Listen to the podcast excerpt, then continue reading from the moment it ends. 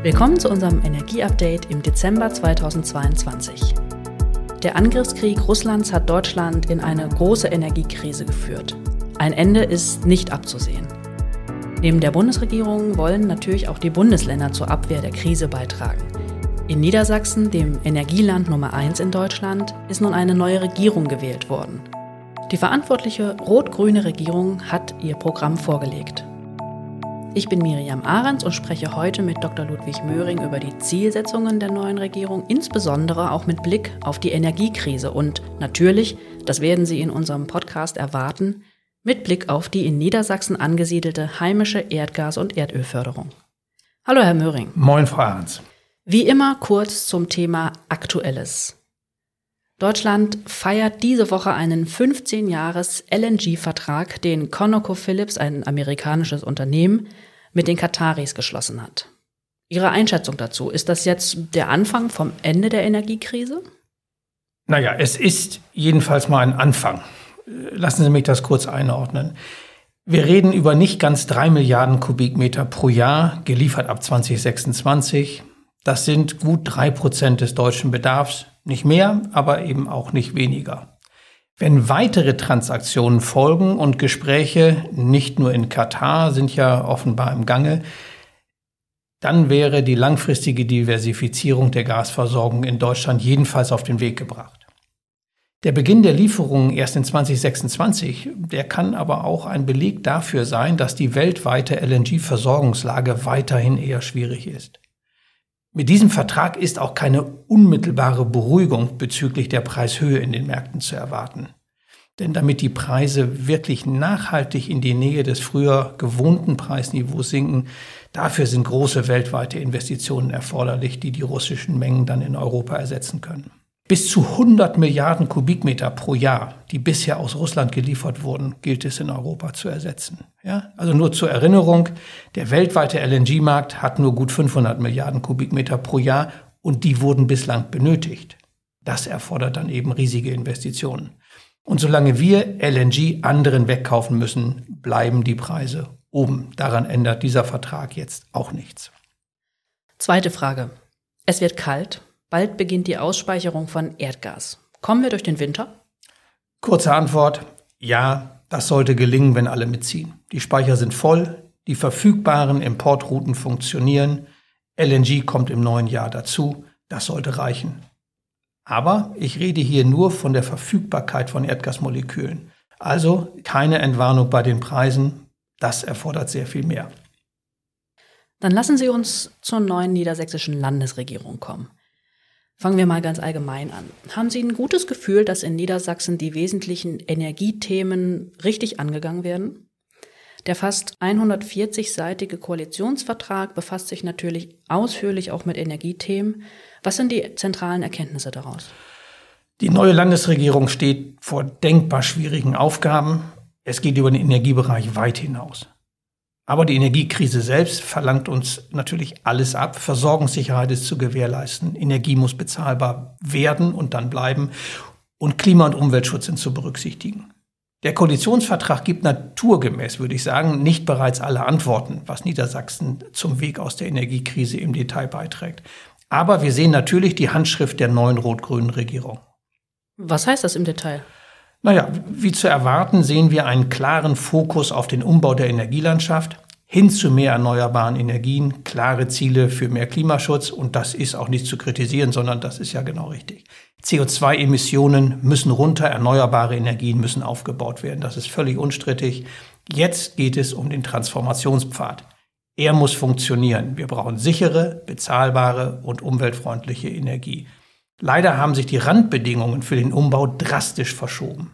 Die Energiekrise führt zu gewaltigen neuen Anforderungen und da sehe ich bei Lektüre des Koalitionsvertrages einigen Diskussionsbedarf.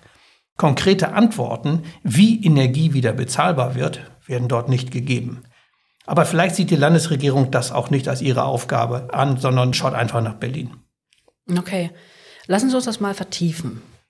Ich würde gerne mit den Klimazielen beginnen. Es heißt im Koalitionsvertrag, dass die Treibhausgasemissionen bis 2035 um 75 Prozent und bis 2040 um 90 Prozent gegenüber 1990 reduziert werden. Bis 2040 wird Klimaneutralität angestrebt. Es heißt ferner, dass der Energiebedarf bis 2035 zu 90 Prozent aus erneuerbaren Energien stammen soll und bis 2040 sogar zu 100 Prozent. Zu ambitioniert? Ja, die Klimaziele bewegen sich grundsätzlich im Bereich dessen, was wir aus Berlin kennen. Wer Klimaschutzziele ernst nimmt, und das tun wir, kommt letztlich um solche Reduzierungsziele für Treibhausgasemissionen ja auch gar nicht herum. Im Gegenteil. Weltweit können wir davon ausgehen, dass bereits in den 30er Jahren dieses Jahrhunderts das sogenannte CO2-Budget selbst für das 2-Grad-Ziel erschöpft wäre. Insofern wäre Deutschland, wäre Niedersachsen ja sogar noch zu wenig ambitioniert. Wichtig ist jetzt der Weg, wie wir dorthin kommen. Wie genau sieht der Transformationspfad aus? Das ist dem Koalitionsvertrag nicht oder sagen wir mal noch nicht genau zu entnehmen. Wir dürfen also gespannt sein auf die exakte Umsetzung. Innerhalb des ersten Jahres soll es dazu jedenfalls einen detaillierten Plan geben. Besonders neugierig wird die Öffentlichkeit sein auf die Umsetzung des Zieles, dass bis 2035 insgesamt 90 Prozent des Energiebedarfs aus erneuerbaren Energien gedeckt wird. Es heißt wohlgemerkt Energiebedarf, nicht Strombedarf. Also ich verweise hier nur zum Nachlesen auf Seite 8 des Koalitionsvertrages. Und in 2040, Sie hatten es gesagt, sollen das dann 100 Prozent sein. Meint was? Nun ja, bezogen auf Deutschland ist der gesamte Energiebedarf ungefähr fünfmal so hoch wie der Strombedarf. Da fragt man sich natürlich, wie das gehen soll. Aber Niedersachsen hat ähnlich wie Schleswig-Holstein aufgrund seiner geografischen Lage eine Sondersituation bei der Windenergie. Und das ist wirklich spannend. Schon in 2020 hat Niedersachsen fast genauso viel Strom erneuerbar produziert, wie in Niedersachsen an Strom auch genutzt wurde. So steht es im niedersächsischen Energiewendebericht für 2020. Das ist natürlich rein bilanziell, nicht? Das ist klar. Wenn Wind und Sonne nicht ausreichend vorhanden sind, sind natürlich konventionelle Kraftwerke erforderlich. Aber immerhin, würde ich sagen. Okay. Und was heißt das für den gesamten Energiebedarf? So steht es ja im Koalitionsvertrag. Ja, wenn wir mal unterstellen, dass auch in Niedersachsen der gesamte Energiebedarf ungefähr dem Fünffachen des, des Strombedarfs entspricht, dann brauchen wir rund fünfmal so viel erneuerbaren Strom wie in 2020. Mal ganz grob gesprochen. Das ist natürlich eine echte Aufgabe. Und wenn man die Formulierung ernst nimmt, dass der Energiebedarf auch zu 90 Prozent als erneuerbare Energie gedeckt wird, ja, also physisch bereitgestellt wird, auch wenn Wind und Sonne nicht verfügbar sind, dann muss ehrlich gesagt einiges zusammenkommen bis 2035. Wenn die Landesregierung das aber nur bilanziell meint, dann, dann sollte sie das auch erklären. Nämlich, dass jede Menge Gaskraftwerke gebraucht werden, um die Backup-Kapazitäten im Strom bereitzustellen, wenn Wind und Sonne ausfallen. Aber wie gesagt, die Regierung wird dazu einen Plan vorlegen, der auch die jederzeitige Energiebereitstellung beinhaltet. Kommen wir zurück zu den Klimaschutzzielen. Erreichbar aus Ihrer Sicht? Ja, die Ziele sind ambitionierter als die Ziele im Bund, aber irgendwo ist das auch konsequent. Ich hatte ja gerade die zeitnahe Erschöpfung des globalen CO2-Budgets erwähnt. Gleichzeitig müssen wir natürlich auch sehen, wie wir dort ankommen. Die Zielsetzung ist aber häufig der einfache Teil. Und eine Erfahrung aus den letzten zehn Jahren Energiewende ist, dass allein der Ausbau von erneuerbaren Energien nicht automatisch zu der benötigten CO2-Reduzierung führt. Zu effektivem Klimaschutz gehört einfach mehr als der Ausbau von erneuerbaren Energien. Warum? Jedes erneuerbare Elektron verdrängt ein konventionell erzeugtes. Das steht doch mal fest. Das steht fest in der Tat. Aber schauen wir zurück. Der Ausstieg aus der Atomenergie hat eine CO2-freie Stromerzeugung aus dem Spiel genommen, die zu mehr Kohlestrom geführt hat. Wer jetzt Klimaschutz will, kann sich nicht allein auf den Ausbau der erneuerbaren Energien konzentrieren. Jetzt geht es darum, die einzelnen Bereiche der Energieversorgung insgesamt zu dekarbonisieren. Im Strom wird es darum gehen, Atom- und Kohlestrom zu ersetzen. Das gelingt mit erneuerbaren Energien, gemeinsam mit Erdgas, das wiederum mit der Zeit nach und nach durch CO2-freie Energieträger ersetzt wird, beispielhaft Wasserstoff. Das muss integriert geplant werden, insbesondere wegen der Versorgungssicherheit aber auch um bezahlbare Energie sicherzustellen. Und wie ist es bei den anderen Sektoren, also Wärme und Transport? Im Wärme- und Mobilitätssektor gibt es die bekannten Herausforderungen, riesige Mengen an konventioneller Energienutzung CO2-frei zu machen. Ich weise nur darauf hin, dass die Landesregierung auch betrachten muss, wie diese Bereiche in die Klimaneutralität gelangen, insbesondere welche Rolle strombetriebene Anwendungen haben, also zum Beispiel Wärmepumpen oder Elektrofahrzeuge. Und ob wir, und das wird wirklich spannend, ob wir dann auch wirklich genügend erneuerbaren Strom für diesen Hochlauf haben. Auch hier gilt, warten wir den Plan der Landesregierung ab. Ein anderes Thema ist Wasserstoff. Niedersachsen will mit den Anlandepunkten in Wilhelmshaven und Stade für den Import von grünem Wasserstoff zur Drehscheibe werden, so heißt es. Und Niedersachsen will Wasserstoff und seine Derivate in allen Anwendungsfeldern nutzen, die nicht direkt auf erneuerbaren Strom umgestellt werden können. So sagt der Koalitionsvertrag. Klare Zielsetzung, oder nicht? Ja, trennen wir die beiden Themen, die Sie ansprechen, erstmal. Niedersachsen ist dank der vorhandenen Nordseeanbindung wie gemacht für den Import von globalem Wasserstoff. In gleicher Weise, wie dies bei Erdgas weiterhin der Fall ist. Das passt. Wichtig ist, was heißt Drehscheibe? Wie groß wird der Wasserstoffmarkt eigentlich? Das entscheidet natürlich mit über die Infrastrukturanforderungen. Was meinen Sie damit? Nun ja, bezogen auf die Wasserstoffmengen insgesamt liest man im Koalitionsvertrag in erster Linie von grünem Wasserstoff. Das hinterlässt mich immer ziemlich ratlos, muss ich sagen. Ähm, heißt der permanente Hinweis auf grünen Wasserstoff, dass ausschließlich grüner Wasserstoff genutzt wird? Oder heißt es, dass nur vorrangig grüner Wasserstoff genutzt wird? Mit letzterem, glaube ich, können alle leben. Grüner Wasserstoff hat Vorfahrt, aber solange wir nicht genügend grünen Wasserstoff für den Hochlauf haben, müssen wir auch anderen klimaneutralen Wasserstoff nutzen. Sonst gelingt der Hochlauf nicht, weil die Anwender sich eben nicht darauf verlassen können, dass die großen Wasserstoffmengen auch tatsächlich geliefert werden können. Warum sollte zum Beispiel ein großes Stahlwerk oder ein Papierhersteller in einer solchen Situation seine Produktion auf Wasserstoff umstellen? Mir ist das nicht klar. Und dabei spielen die Preise noch gar keine Rolle. Das leuchtet ein. Dann helfen Sie mir doch bitte noch bei der Formulierung, Wasserstoff in allen Anwendungsfeldern nutzen zu wollen, die nicht direkt auf erneuerbaren Strom umgestellt werden können. Ja, das ist eine Formulierung, die ist auch in Berlin häufig anzutreffen. Sie beschreibt meines Erachtens letztlich das Primat der Elektrifizierung.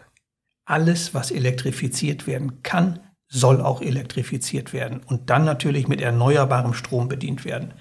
So ist dann der Idealzustand. Und von ihm sind dann nur solche Anwendungen ausgenommen, die man nicht elektrifizieren kann. Also zum Beispiel bestimmte industrielle Anwendungen, bei denen nur Erdgas oder Wasserstoff beispielhaft in Frage kommt. Das ist letztlich eine Energiewelt, in der alle Heizungen, alle Mobilität und die meisten industriellen Anwendungen vollständig auf Strombasis laufen. Kurz, das ist die All-Electric World mit den genannten Ausnahmen. Der Raum für Wasserstoff ist hier überschaubar. Mir fällt da dann immer das längst geprägte Bild vom Wasserstoff als Champagner der Energiewende ein. Nur für besondere Anlässe. Glauben Sie, dass das die Vorstellung der niedersächsischen Landesregierung ist? Ja, erst einmal liest sich der Koalitionsvertrag so. Bei der Entwicklung des Umsetzungsplans durch die Regierung wird sicher das Ganze noch tiefer analysiert werden.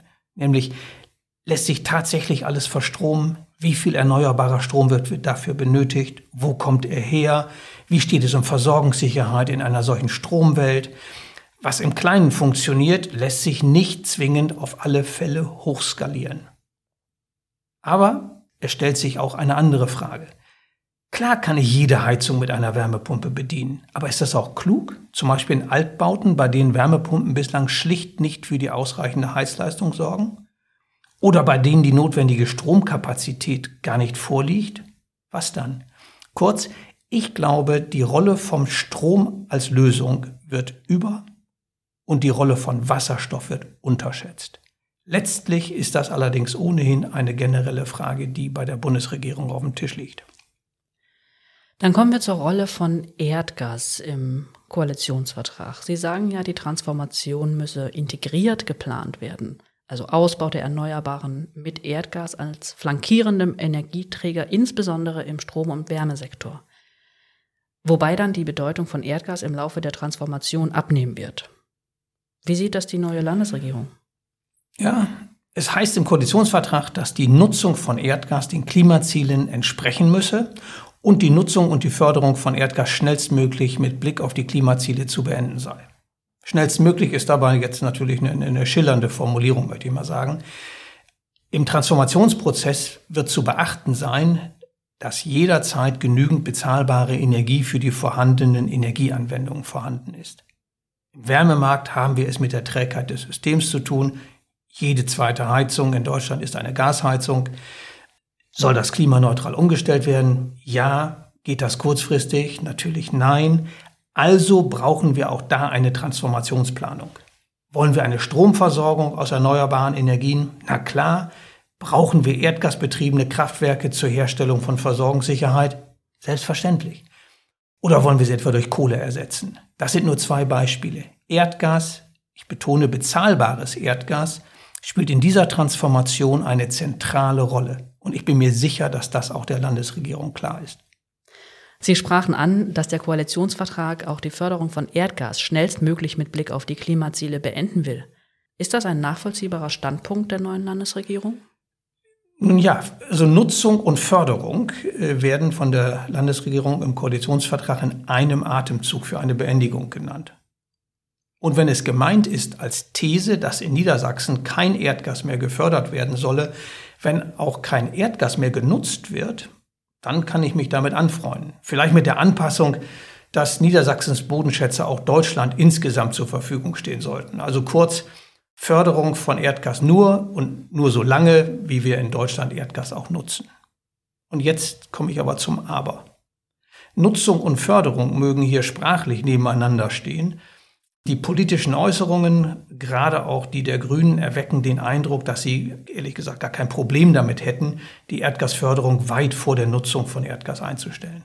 Das irritiert mich äh, schon deshalb, weil sie damit in Kauf nehmen, dass statt heimischer Förderung zusätzliches Erdgas als LNG importieren müssten. Denn der Verbrauch ist ja da von Erdgas. Und zusätzliche Importe heißt rund ein Viertel höhere CO2-Emissionen wegen der Verflüssigung und des Antransports von LNG. Also schlecht für den Klimaschutz. Das sehen doch aber sicher auch die Grünen ein. Also Missverständnis? Ich glaube nicht, dass es da um ein Missverständnis geht. Das Sehen eines Problems heißt noch nicht berücksichtigen. Man kann das auch interpretieren als Priorisierung einer politischen Festlegung, nämlich dass ein frühzeitiger Ausstieg aus der Erdgasförderung als eine gute Nachricht für Deutschland angesehen wird. Und mit einer eingängigen politischen Logik, nach dem Aus der Kohle kommt jetzt der Ausstieg aus der Erdgasförderung. An zwei zentralen Stellen bricht meines Erachtens diese Argumentation. Kohle konnten wir in der Stromerzeugung ersetzen, nämlich durch erneuerbaren Strom und natürlich durch Erdgas. Erdgas jetzt ist aber nur ganz langfristig ersetzbar. Der häufige Ruf nach, ja, dann brauchen wir eben noch mehr erneuerbaren Strom, der funktioniert schon wegen der nicht garantierten Versorgungssicherheit nicht. Und zum Zweiten, der Ausstieg aus der Förderung von Erdgas in Niedersachsen führt nur zu mehr Importen mit den genannten Klimafolgen. Aber noch einmal, die Grünen müssen doch auch das Klimaargument der höheren CO2-Emissionen sehen. Ja, und ich sage nochmal, das heißt nicht, dass es berücksichtigt wird. Ganz konkret, die Statements gegen die Förderung zum Beispiel in der Nordsee vor Borkum gehen doch aktuell auch genau in diese Richtung. Und zu den höheren CO2-Emissionen, diese Emissionen gelten allein für die Vorkette, also für den Antransport nach Deutschland.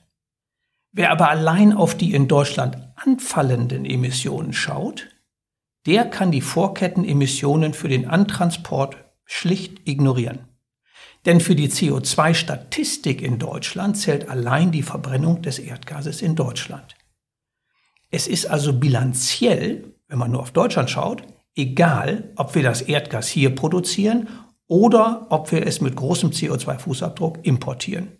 Das mag jetzt zynisch klingen, aber es schafft geradezu einen Anreiz für Importe. Ich bin mir übrigens sicher, dass der Verzicht auf die Berücksichtigung der Vorkettenemissionen nicht mehr lange hält. Verantwortungsvolle Klimapolitik kann diesen Widerspruch nicht einfach hinnehmen. Denn dem Klima, das wissen wir alle, dem Klima ist es vollkommen egal, wo die Emissionen entstehen. Lassen Sie uns genauer auf die heimische Erdgasförderung schauen. Hätten Sie angesichts der Gaskrise nicht erwartet, dass die neue Landesregierung sich zum Ausbau der heimischen Erdgasversorgung bekennt? Eigentlich hätte man das erwarten müssen. Aber ein solcher Ansatz hätte vorausgesetzt, dass die heimische Förderung als Teil der Lösung für bezahlbares Erdgas und für die Transformation von dieser Landesregierung auch angesehen würde. Und ich glaube, das ist ausweislich des Koalitionsvertrages nicht wirklich der Fall. Dort werden wir eher als ein Problem wahrgenommen. Das ist, in meinen Augen ist das echt schade. Ich hoffe, dass wir das im Dialog mit der Landesregierung konstruktiv werden angehen können. Im Koalitionsvertrag steht auch, dass die Förderung unter höchsten Sicherheits-, Umwelt- und Gesundheitsstandards erfolgen müssen. Ja, selbstverständlich. Und wir sind stolz darauf, in Deutschland nach höchsten Standards zu arbeiten. Und wenn es Verbesserungspotenzial gibt, dann muss man auch das adressieren. Etwas gewundert hat mich die Forderung im Koalitionsvertrag, äh, dann Umwelt-, Natur- und Klimaschutzbelange bei der Genehmigung von Erdöl- und Erdgasförderung explizit in das Bundesbergrecht aufzunehmen. Denn Kurz gesagt, schon heute müssen die bergrechtlichen Genehmigungen zwingend Umwelt-, Wasser- und Naturschutzbelange berücksichtigen. Das ergibt sich aus dem Zusammenspiel der zu beachtenden Regeln. Aber insgesamt würde ich mal vermuten, wir sind da inhaltlich gar nicht so weit auseinander. Herr Möhring, jetzt aber auch zu der breit diskutierten Fracking-Frage. Was ist denn mit einer denkbaren Schiefergasproduktion? Der Koalitionsvertrag ist dazu ja sehr klar. Wörtlich heißt es, Fracking zur Gewinnung von Erdöl und Erdgas aus unkonventionellen Lagerstätten wird von uns abgelehnt und muss verboten bleiben. Ja, womit ja eigentlich auch alles gesagt wäre. Ob Schiefergasförderung in Deutschland erlaubt wird oder nicht, ist zwar Sache des Bundes, aber natürlich weiß die niedersächsische Landesregierung um die Wirkung dieser Aussage. Und die beiden Koalitionspartner sind hier ja auch einer Meinung mit ihren Parteikollegen in Berlin. Überrascht dieses Statement im Koalitionsvertrag? Naja, ich habe es gerade gesagt, politisch irgendwo nicht. In der Sache hätte ich mir allerdings eine differenziertere Herangehensweise gewünscht. Wir hatten uns dazu ja im vergangenen Monat unterhalten. Ja, also Deutschland wird es für viele Jahre nicht gelingen, die Marktpreise für Erdgas wieder auf ein erträgliches Niveau zu bringen. Es sei denn, wir erleben eine Rettungsaktion nach der anderen. Die Bundesregierung betont, dass die 200 Milliarden Euro eine Einmalaktion sind, die bis 2024 greift. Und ich sage ganz offen, wir dürfen gespannt sein, ob sich die Situation bis dahin grundlegend verbessert hat. Bereits jetzt sehen wir eine unter der Preislast ächzende Industrie, aber auch viele Mittelständler und Haushalte bekommen trotz Doppelwumms die Preiserhöhung existenzbedrohend zu spüren. Sie können von den Regierungen eine Gasversorgungsstrategie erwarten, die für bezahlbares Erdgas sorgt. Diese Themen mit Geld zu lösen, mag für eine nur vorübergehende Krise passen, nachhaltig ist das nicht. Ich hätte es übrigens auch politisch für klug gehalten, sich belegbar mit allen relevanten Optionen zur Verbesserung der Situation hinreichend informiert auseinanderzusetzen, also auch mit Schiefergas. Sonst können spätestens in 2024 schwierige Fragen auf die Politik zukommen. So wirkt das Ganze wie eine Wette auf den Preisrückgang, ohne dass erklärt würde, wo der Preisrückgang herkommt. Und ich sehe keine belastbaren Belege dafür, dass wir in den nächsten drei, vier, fünf Jahren zu ernsthaften weiteren Preisrückgängen kommen. Da scheinen eine ganze Menge Fragen offen zu bleiben. Auch die Landesregierung betont die kritische Situation der Energieversorgung infolge des Ukraine-Krieges. Hat sie sich genug vorgenommen, um die Energiepreise wieder auf ein erträgliches Niveau zu bringen? Die niedersächsische Landesregierung steht hinter dem zentralen Infrastrukturthema zur Diversifizierung der deutschen Erdgasversorgung, nämlich dem Bau der LNG-Terminals in Wilhelmshaven und Stade. Das sind wesentliche Eckpfeiler und die Landesregierung hat mit großer Entschlossenheit in den vergangenen Monaten richtig gehandelt. Und wenn dazu Kritik geäußert wird, dann übersieht das schlicht dass sie neben der heimischen Produktion die einzige Chance sind, Erdgas wieder zu akzeptablen Preisen importieren zu können. Aber diese Infrastruktur verschafft eben nur eine Chance auf akzeptable Preise. Solange LNG global knapp bleibt, werden die Preise hoch sein. Deutschland ist abhängig vom globalen Erdgasmarkt und das mit wenigen Optionen für eine direkte Einflussnahme. Darum ist die genannte Wette auf den Preisrückgang so erstaunlich in meinen Augen. Wir haben keine Kontrolle über den Weltgasmarkt. Aber wo wir es kontrollieren können, nämlich bei der heimischen Förderung, da legen wir uns frühzeitig und ablehnend fest. Also mich macht das nachdenklich. In der Tat, Herr Möhring. Zum Abschluss. Sehen Sie noch weitere relevante Punkte im Koalitionsvertrag? Oh, sehr, ja, gerne. Ähm, lassen Sie mich zwei Punkte anführen. Zum einen, die Landesregierung plant jetzt eine Taskforce Energiewende, in der es unter anderem um mehr Effizienz bei Genehmigungsverfahren gehen soll. Also ich würde es für sehr sinnvoll halten, wenn auch die heimische Förderindustrie als einer der Vertreter der Energiebranche einbezogen wird. Es wäre ein Signal dafür, dass die Energiewende wirklich integriert gedacht wird. Und zweiter Punkt, sehr gut finde ich, dass die Landesregierung erkennbar mehr auf Geothermie setzen will. Und das G im BVEG steht bekanntlich für Geoenergie. Wir sehen hier als Verband nicht nur große Potenziale der Geothermie, insbesondere im Wärmemarkt, sondern wir wollen als Industrie mit unserem Know-how bei Bohrprojekten auch dazu beitragen, dass eine Vielzahl von Geothermieprojekten erfolgreich umgesetzt werden kann. Die Landesregierung, das sage ich ausdrücklich, kann hier eine ganz wichtige Rolle bei der Entwicklung von erfolgversprechenden Rahmenbedingungen setzen. Ganz ehrlich jetzt auch in aller Kürze, Frau Arns, ich glaube, dazu machen wir mal einen Podcast. Das ist mal ein Schlusswort. Ganz herzlichen Dank, Herr Möhring. Liebe Zuhörerinnen und Zuhörer, wir danken auch für Ihr Interesse und freuen uns, wenn Sie das Energieupdate weiterempfehlen. Hören Sie im neuen Jahr gerne wieder rein. Die nächste Folge gibt es dann Anfang Januar.